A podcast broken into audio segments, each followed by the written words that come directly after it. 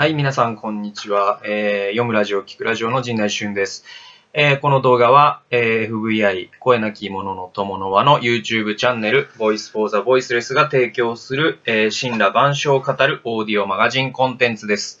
えー、動画を見て興味を持った方は、説明欄にあるリンクから無料メルマガ、陣内俊の読むラジオにぜひご登録ください。えー、まず、えー、この動画はタイトルの通り、ラジオですので、えー、動画の画面を見ていてもほとんど変化はありません。なので、えー、運転や家事や仕事をしながら、えー、耳のお供として聞いていただければ幸いです。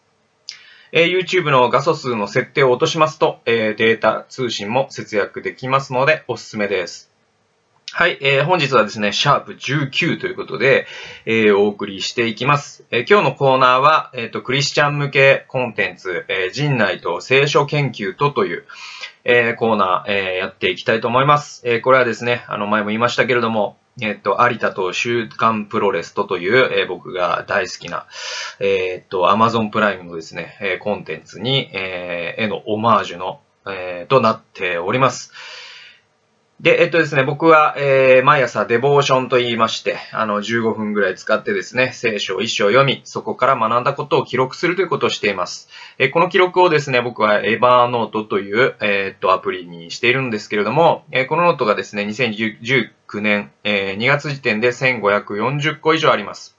えー、これはですね、あの、それを紹介していくという、まあ、これ一応、キリスト教徒向けコンテンツというふうに、えー、銘打っていますが、えもちろんクリスチャンでない、えー、という方、キリスト教徒ではないという方が聞いてくださってもわかるようになっていますので、えー、聖書にどんなことが書いてあって、えー、キリスト教徒というのは、え毎朝ここからどんなことを学んでいるのだろうかという、え興味のある方はぜひお聞きくだされば、え何らかのお役に立てるんじゃないかなと思います。えでは、えー、早速、えー、ご紹介していきます。本日ご紹介するのはですね、えー、2018年、えー、10月1日の、えー、僕のですね、あの、デボーションの、えー、メモからご紹介いたします。えー、っと、毎回ですね、僕はこのデボーションというものに、えー、タイトルをですね、えー、つけるわけなんですね。それはですね、あの、毎回リンクに、えー、っと、説明欄に載せていますけれども、えー、っと、ウェイン・コデイロという人がですね、書いた、あの、神様からの個人レッスンというですね、人生を導く神様からの個人レッスンという、えー、書籍に書いてあるそのデボーションの方法に、えー、基づいてやっていて、まあそれによりますと、あのー、最後にタイトルをつけると、えー、すごくね、記憶にも定着するし、いいよということ。で、それずっとやってまして、で、タイトルが、えー、宣教は神からの啓示によって進む。という、えー、タイトルになります。えー、まずですね、この宣教っていうのがですね、あの、えー、まあ、クリスチャンじゃない人とかだと説明が必要なのかなと思うんですけれども、宣教っていうのは、まあ、あのいわゆるですね、あの、布教というか、あの、学校とかで、その、フランシスコ・ザビエルが、えー、布教をしに来ましたみたいなことっていう考え方もあるんですけれども、えー、もうちょっとね、広い考え方もありまして、で、僕なんかはもうちょっと広い考え方を取る、えー、タイプの、キリスト教徒というか、えー、そういう立場にありまして、というのも、あの、僕たちがやっている FVI という団体は、その包括的な選挙というふうに、えっ、と、自分たちの働きのあの、テーマを、えー、としてですね、掲げていまして、あの、まあ、つまり、その選挙っていうのはただ、布教、つまり、あの、教えを広めるっていうことだけにとどまらないよと。でね、あの、選挙ってね、英語で書くともうちょっとわかりやすくなるんですけど、もうちょっと広く捉えるっていうのがどういうことかわかりやすくなるんですけれども、あの、英語でね、選挙ってね、ミッションって言うんですよ。で、ミッションっていうのは、この言葉の中に、その、今日、今日、会の今日っていうね、教えるという言葉、教えを広めるっていうニュアンスは何もないわけなんですね。で、ミッションっていうのは、あの、なんか軍が行動する、軍隊がなんかの、あのえー、作戦を実行することをミッションって言いますし、なんだろうな、企業がなんかこう、あのこういうタスクがあるよと。こういう、えー、プロジェクトがあるよと。で、それを果たすっていうのをミッションって言いますし、またですね、何よりも重要なのは、あの、ミッションというのはですね、あの、個人が神様から、あの、受け取ったというか、与えられた、その、えー、天職とか、えー、そういうことを意味することもあるわけなんですね。えー、なので、あの宣教というのは、あのすごくですね、僕の場合は広く捉えてまして、なんか教えを広めるということももちろんその中に含めるんですけれども、あのこう神様がなさっている働きっていう、えそういうものすごく広い、えー、定義を僕は、えーえー、採用しています。なのでそこには、こう、傷ついた社会を癒すこと、まあ、つまりこう、えっ、ー、と、なんだろうな、社会事業みたいなことも含まれるでしょうし、こう、環境とかですかね、あの、自然界を癒すことも含まれるでしょうし、一人一人のまあ仕事とかビジネスとかも含まれるでしょうし、とかっていうことですね。で、えっと、それが、神からの啓示によって進む。まあ、啓示、この言葉もですね、あの、聞き慣れない言葉かもしれないので説明いたしますと。あの、啓示っていうのはですね、あのー、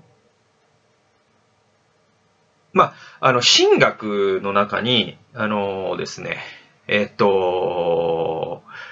カール・バルトというですね、あの、非常に有名な神学者がいまして、20世紀で最大の神学者と言われているですね、あの、神学者がいるんですよ。で、この人はこう、ナチに対して、あのそれは違うよと。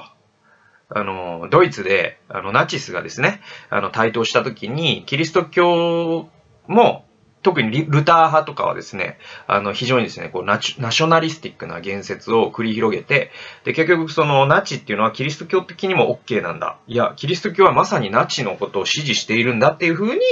あの、立場を取った神学者もいれば、えっと、少数なんですけれども、これに対して違うよって言った神学者もいて、その中に有名な人としては、カール・バルトとか、ディートリヒ・ボンヘッファーっていう人がいるんですね。で、その、まあ、カール・バルトっていう人は非常にこう、優秀ななというかですね、あの、大きな業績を成した人で、で、この人が、あの、言ってるのは、こう、啓示っていうのをすごく大切にするんですよね。で、神の自己啓示っていうことを言ってて、で、私たちは神のことを知り得ないんだと、人間というのは。ね。で、なぜなら、もう定義により、神は人間のその概念把握とか、人間の能力ですね。把握する能力を超えているからこそ神なんであって、人間がもし全部把握できたらもうそんなものは神ではない。っていうことになるんで、えだとしたら、あのー、人間はどうやって神を知ることができるのかっていう時に、バルトは、えー、神の自己啓示によるって言ったんですね。それ何かというと、あの、まあ、神が、えー、まあ、こっち側にいますよね。で、人間がこっち側にいるとすると、ここにまあなんか、カーテンみたいなものがあったとして、えっと、それを神の側から開いてくださるんだと。で、それによって人間は、この窓からというか、この開かれたカーテンから神を知り得るんだけれども、その開神がこう、開いてくださる行為を啓示と呼んでるんですね。で、その啓示には何何種類もありましてですね、あの、それ分類し始めるとすごく長くなるんですけれども、まあ、イエス・キリストという方を通してっていうのもそうだし、えー、まあ、聖書の言葉を通してっていうのもそうだし、あとですね、その一般啓示とかって言われるんですけれども、いわゆるこう、この太陽とか、この星とかですね、地球とかですね、この自然界を見たときに、もはやなんかこう、神々しいものを感じるではないかと。別にキリスト教徒ではなくても。で、これも神の啓示なんだよっていうことが、えー、言われたりします。で、あの、神の啓示っていうのはつまりこう、人間の知性を超えた神の側からの、あの、えー、語りかけと言いますかですね。あの、神が示してくださる、その、ことなんだと。あの、もう漢字のまんまですけど、啓示っていうことですね。によって進むということで、マタイによる福音書の、えー、2章の12節という、えー、箇所をこの日に読んだわけです。えー、なかなかね、先に進まないんですけれども。はい。えっ、ー、と、この箇所にですね、どう書いてるかというと、彼らは夢でヘロデのところへ戻らないようにと警告されたので、別の道から自分の国に帰っていった。とあるんですね。で、あの、この彼らはですね、何かっていうと、あの、ヨセフとマリアのことなんですね。で、ヨセフとマリアというのは、あの、まあ、こう、地上的な意味でのキリストの両親なんですよ。はい。で、あの、処女降誕って聞いたことあるかもしれませんが、あの、まあ、カトリック教会でいうところのマリア様ですね。キリストの母ですね。は、えっ、とですね、えー、天使からですね、啓示を受けまして、それこそ。で、あなたは男の子を産みますって。で、その時に処女だったよと。なので、これは神の子ですっていうことになるわけですよ。で、えっ、と、で、その身ごもった、えっ、と、マリアを連れてですね、ヨセフたちはね、旅をですね、えー、するんですね。で、その旅っていうのは何かというとですね、人口登録というのをしなきゃいけなかったからなんですね。で、えっ、と、で、その旅の途中で、その彼らは、あの、進路を変更するんですよね。で、えっと、どういうし風に進路を変更したかというと、そのヘロデのところへ戻らないようにっていうことなんで、これは、あの、当時のイスラエルをこう支配していたヘロデ大王という人がいましてですね、えっと、この人のところに戻らないように、つまり、えー、彼の行政区区域内に入らないようにってことなんですよね。で、これはちょっと説明が必要なんですけれども、あの、ヘロデ王という人はですね、非常に、あのー、まあ、歴史的にはですね、あのー、成功した政治家に分類されるんですよ。で、この時代に作られたそのエルサレムの街並みであったりとかですね、あの、なんだろうな、宮とかですね、えー、そういったものはですね、すごい、あの、上手に作られてるんですね。で、それはなぜなら彼の統治が成功したからだと言われてまして、で、ただですね、彼は、その成功した政治家だったんだけれども、同時に非常にね、あの、臆病な人なんですね。なので、あのー、まあ、今の独裁者なわけなんで、なので、まあ、あのー、まあ、キム・ジョンウンとかを、あの、イメージしていただけるとわかるんですけれども、まあ、非常に臆病で、自分の地位を脅かすかもしれないというものに対して、神経質なまでに、あの、怖がるわけですよ。で、えー、その、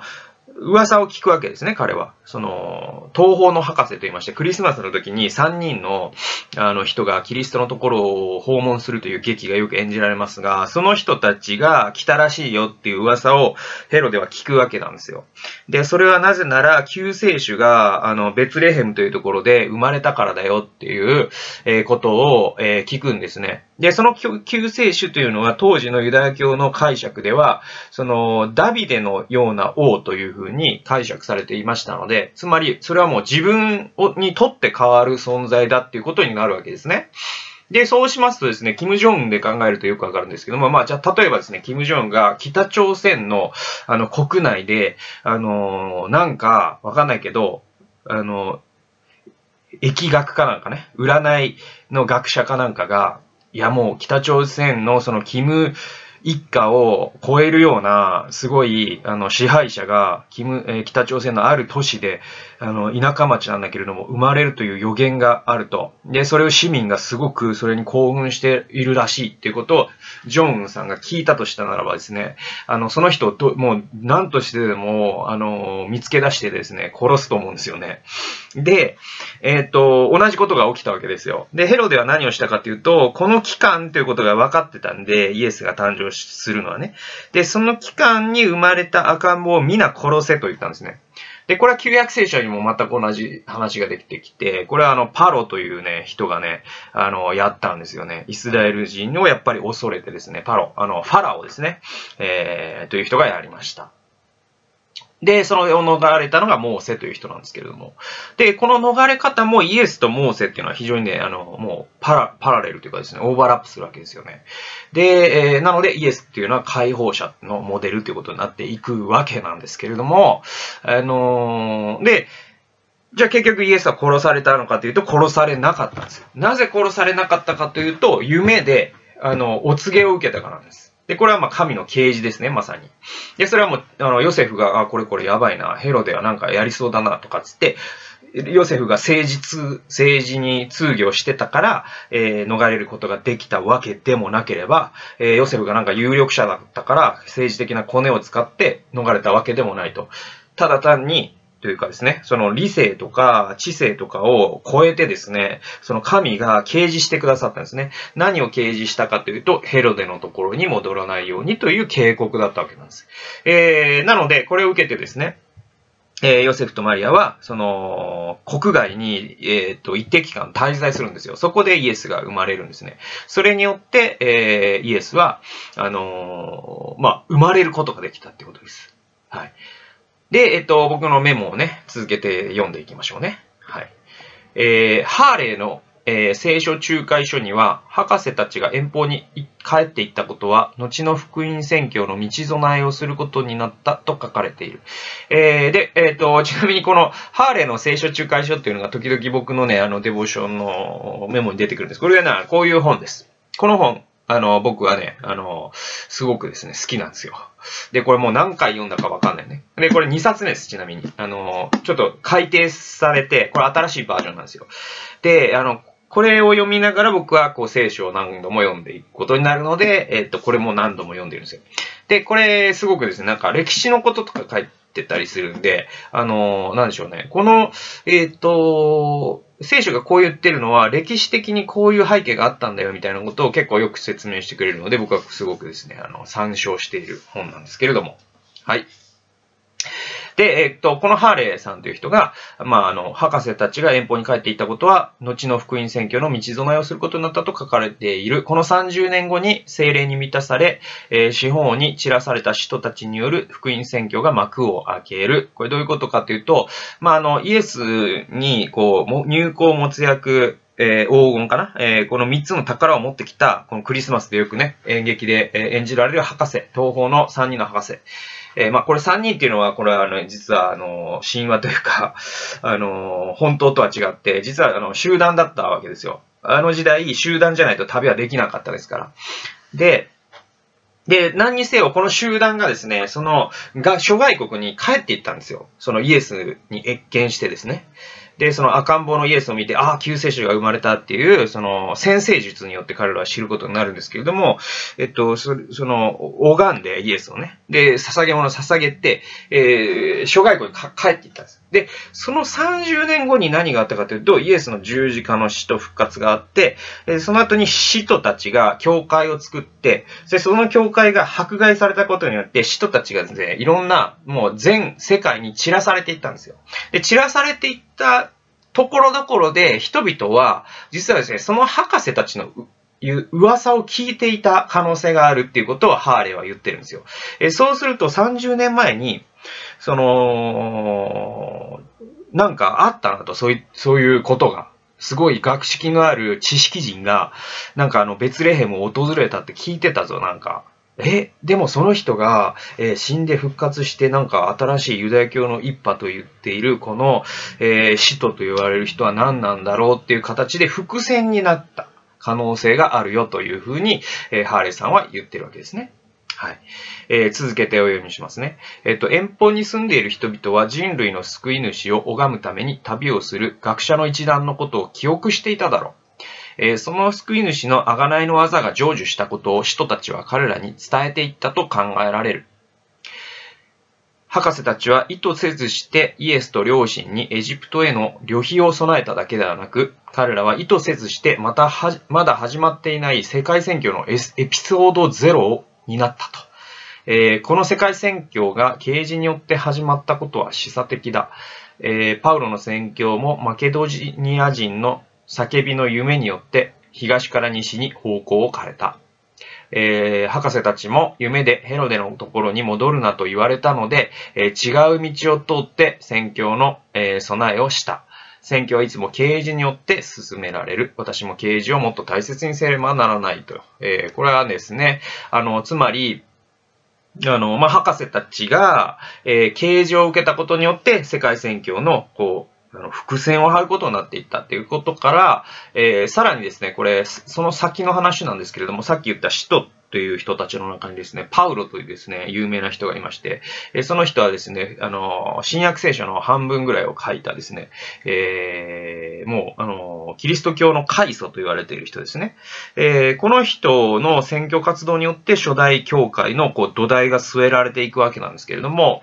えー、パウロはですね、と、え最初の初期の頃というか前半、戦というかですね、彼のその宣教人生といいますか、あのー、今でいう宣教師なわけですよ、パウロは。で、その宣教の働きを彼は、あの、前半戦はですね、ずっとアジアへ、アジアへ行くんですよ。アジアっていうのは、あの、当時のアジアって何かというと、あの、いわゆる今の東南アジアとか、あの、極東ですね、日本、韓国とかではなくて、当時アジアと言われてたのは、あの、今のトルコなんですよね。で、トルコの内陸部とかのことを指すんですね。で、それはエルサレムとか、あの、当時のアンテオケというですね、あの、まあ、教会の本拠地がエルサレムとアンテオケっていう、まあ、二大本拠地があったんですけれども、その本拠地からすると東側なんですよ。そのトルコの奥地というのは。で、えっと、パウロはそっちにそっちへ行こうとしてたんですよね。で、自分は違法人に使わされた、えー、使徒だからって言って。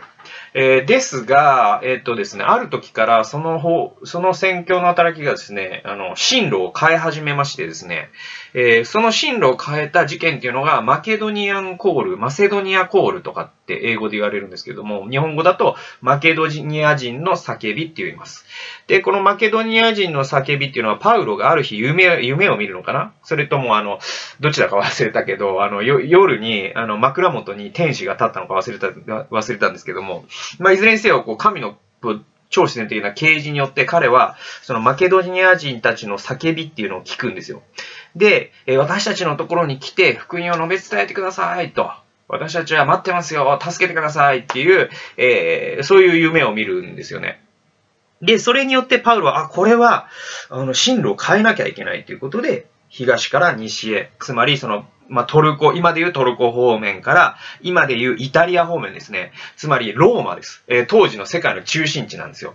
で、ローマに行くんだっていうふうに彼は目標を設定し直すんですよ。で、これって、これによって世界選挙の大きな流れが変わったと言われてまして、で、その、この博士たちもそうですし、ヨセフとマリアもそうですし、えっ、ー、と、パウロもそうだったように、この神の働きっていうのはいつもですね、この神の超自然的な、こう、ご自身の自己啓示によって進んでいくんだなというのを僕は、あの、この朝感じたんですね。で、僕も、まあ、あの、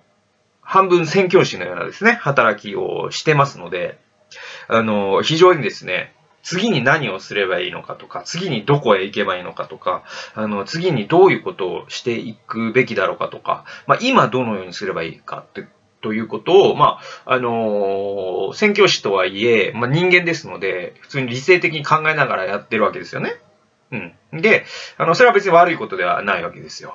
で、これはこうでこうでこうなって、いるので、こういうことをしたらいいんじゃないかなとか考えながらやったらいいと思うんです。むしろ考えた方がいいと思うんですよね。神様から与えられた脳みそですから。えー、でもですね、本当にこう、クリティカルなというかですね、あの、非常に重要な局面では、あの、神の啓示によってその宣教の働きっていうのは進んでいくことが非常に多いっていうのが、あの、新約聖書から、あの、僕らが読み取れることなんですね。で、神は今もご自身を掲示しておられますのでですね、あの、僕が何か本当にこの先ですね、えー、こういうことをした方がいいんじゃないかとかっていう時に自分の理性でももちろん考えるんだけれども、神は今何を言っておられるのかということを、神が掲示されるということを、あの、計算に入れてないと、自分の理性だけで考えて、あ、これがいいなとかって言って、えー、しまう可能性があるというか、そうなってしまいますよね、どうしても。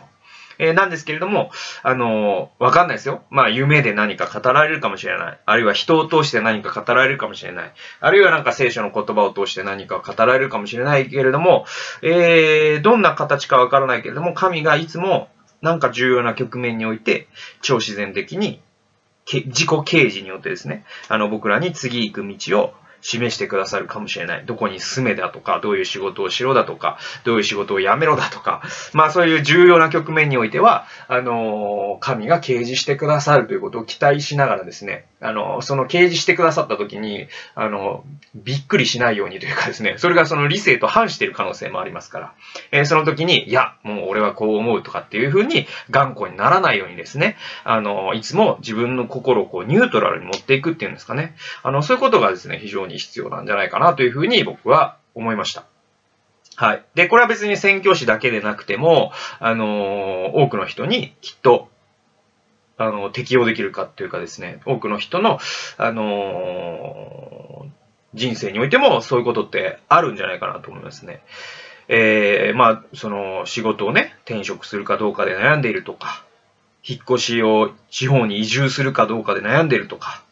あの、なんでしょうね。まあ、教会とかもそうかな。うん。あの、どこの教会に所属しようか、ま、悩んでるとか、えー、そういったことって、その自分の理性ではこう思うけれども、もしかしたら神はこう思ってるかもしれないみたいなことを、あの、掲示されると思うんですよね。で、それにこう、いつもですね、こう、センサーを貼っておくことって大事かなと思いますね。まあその、クリスチャンじゃない人の言葉で言うと、第六感みたいなものを大事にしようみたいなことになるんですけれども、まあそうするとですね、なんか変なオカルトとかね、占いとか、あの、そういうものにハマるというのは全く違う話なので、ちょっとそれはまた話が、あの、長くなりますので、またいつか別の機会にお話ししたいと思います。というわけで、えー、今日も動画をご視聴くださりありがとうございました。気に入ってくださった方は右下のベルマークを押してチャンネル登録してくださいますと嬉しいです。えー、それではまた、さようなら。